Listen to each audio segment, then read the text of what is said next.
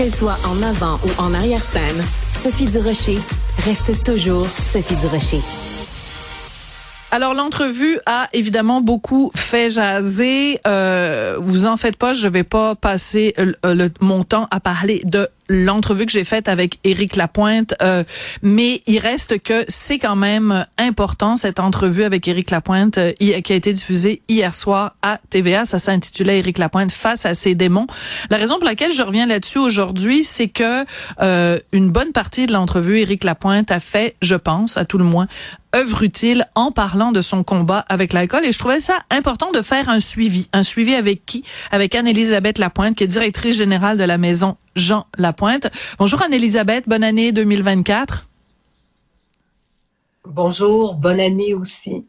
Anne-Élisabeth, à quel point c'est important quand quelqu'un euh, qui est une personnalité publique que les gens connaissent euh, parle publiquement de son combat contre l'alcool? Quel, quel message ça envoie?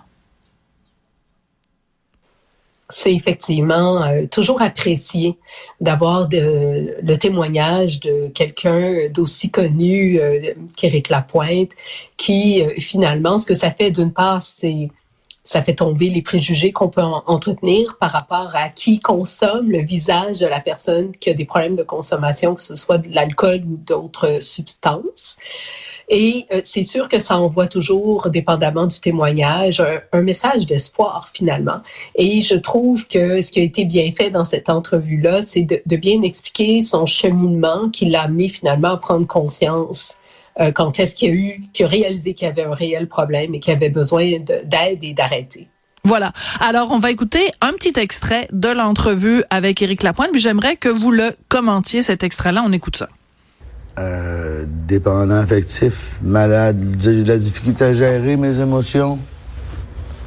J'aimerais quand même spécifier. Je suis rentré, rentré le matin intoxiqué.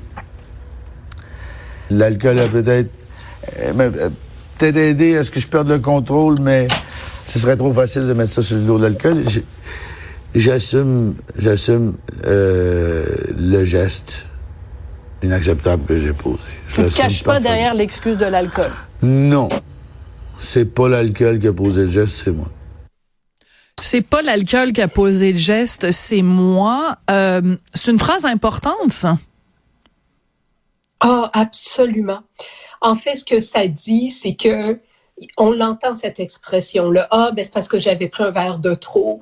Non, c'est important de se responsabiliser, de ne pas blâmer la substance. Alors, c'est sûr que c'est probablement un des passages que j'ai préféré le plus, justement. C'est le fait de se responsabiliser, euh, de se responsabiliser, pardon, et de ne pas justement essayer, encore une fois, de, de trouver des excuses alors, pour, pour ça, c'est très important et ça démontre vraiment euh, un cheminement et une maturité face à la prise de conscience d'un problème qu'on peut avoir euh, avec l'alcool, une autre substance. Lui parle de sa dépendance affective également. Par contre, je lui ai posé la question combien de thérapies il avait faites? Euh, il m'a dit j'en ai fait tellement que je peux même pas les compter. Euh, Est-ce que ça, euh, ça vous a interpellé dans la mesure où euh, beaucoup de gens qui ont essayé d'arrêter ont fait une première thérapie, ont eu une rechute, une deuxième, une rechute. Euh, dans quelle mesure ça peut aider les gens ou ça peut les, les inhiber d'entendre ça? Est-ce que ça les encourage ou ça les hmm. décourage d'entendre ça? Je suis curieuse de vous entendre là-dessus, hmm. Anne-Elisabeth. C'est vraiment euh, c'est une très bonne question parce que pour certains, ils vont l'interpréter de la façon qu'ils veulent bien l'entendre, mais hmm. pour moi, comment je le vois, puis c'est ce que je dis à chaque personne qui revient à la maison Jean Lapointe après avoir fait d'autres thérapies, c'est c'est correct. Chaque fois que tu reviens, tu t'approches de ton objectif. Bien tu t'approches de l'abstinence. C'est ça. Donc, faut pas le voir nécessairement comme une rechute n'est pas un échec. Non. Non, c'est pas un échec. il y a toujours de quoi apprendre. Ça veut dire qu'il y a quelque chose qu'on n'a pas compris. Euh, et c'est ça qui fait que c'est important d'aller chercher de l'aide, c'est important de retourner, peu importe que ce soit en thérapie, dans les groupes euh, comme les alcooliques anonymes, retourner voir un psychologue, peu importe. C'est de jamais abandonner et de se dire c'est correct, j'ai encore à apprendre et je m'approche quand même de mon objectif. D'accord, parce que quelqu'un peut avoir 5, 6, 7, 10, 12 rechutes.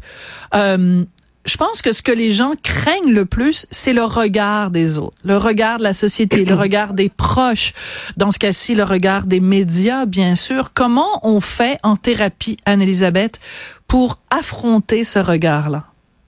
Hmm.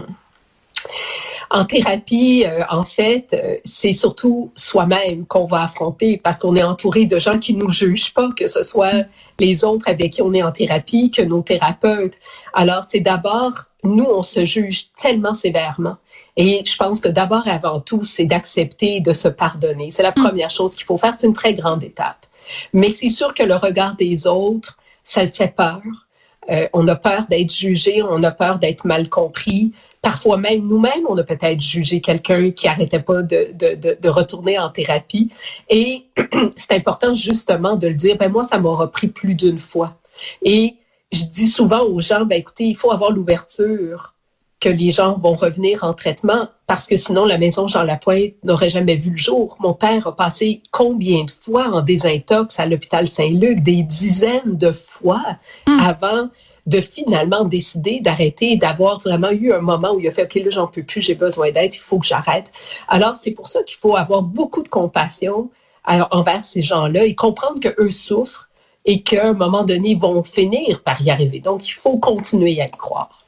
J'aimerais qu'on écoute un autre extrait de l'entrevue euh, avec euh, Éric Lapointe, qui n'est pas relié à votre famille. Hein? Vous, vous êtes Anne-Élisabeth Lapointe, votre père Jean Lapointe, mais Éric Lapointe n'est pas relié à, votre famille, euh, même si vous avez le même, euh, même, le même nom de famille. Donc, on écoute un deuxième extrait parce que je pense qu'il est important également à cette discussion, hein, cette discussion de société qu'on doit avoir sur la dépendance à l'alcool.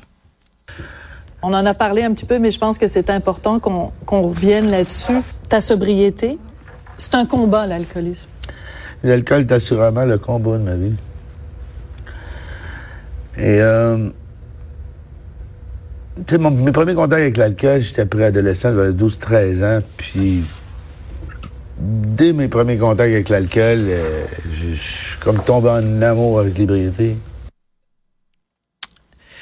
Ça, j'ai beaucoup hésité, Anne-Elisabeth, parce que euh, je me disais, est-ce que euh, c'est possible qu'il y ait des, des, des jeunes à l'écoute qui se disent, ah ben donc ça a l'air le fun, l'alcool. En même temps, si on ne parle pas euh, c'est toujours la question hein, par rapport à, à une dépendance. Quand quelqu'un en parle avec passion, euh, est-ce que c'est un danger de rendre ça attrayant ou de, ou de banaliser? En même temps, si on n'en parle pas, puis qu'on parle pas du fait que pour ces gens-là, c'est une passion, on passe à côté du sujet?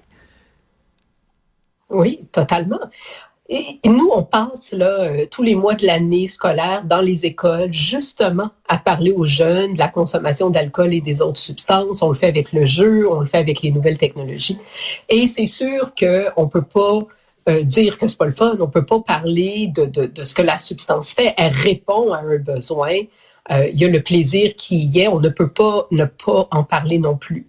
Mais c'est sûr que oui, il y a toujours un risque que un jeune le dise ah ok, fait que lui aussi il a aimé ça et il a continué à boire.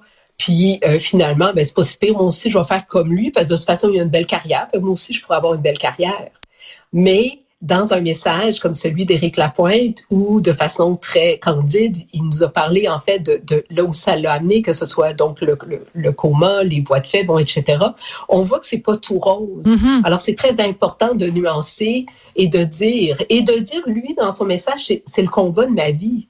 Donc, ça tente-tu vraiment que ton combat, ce soit ça, à refaire? Probablement que Éric Lapointe aurait préféré ne jamais justement tomber en amour, comme il dit, avec l'alcool.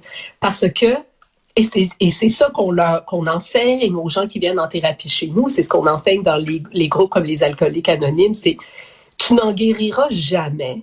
Tous les jours, il, il, faut que tu te fasses la promesse que tu ne consommeras pas.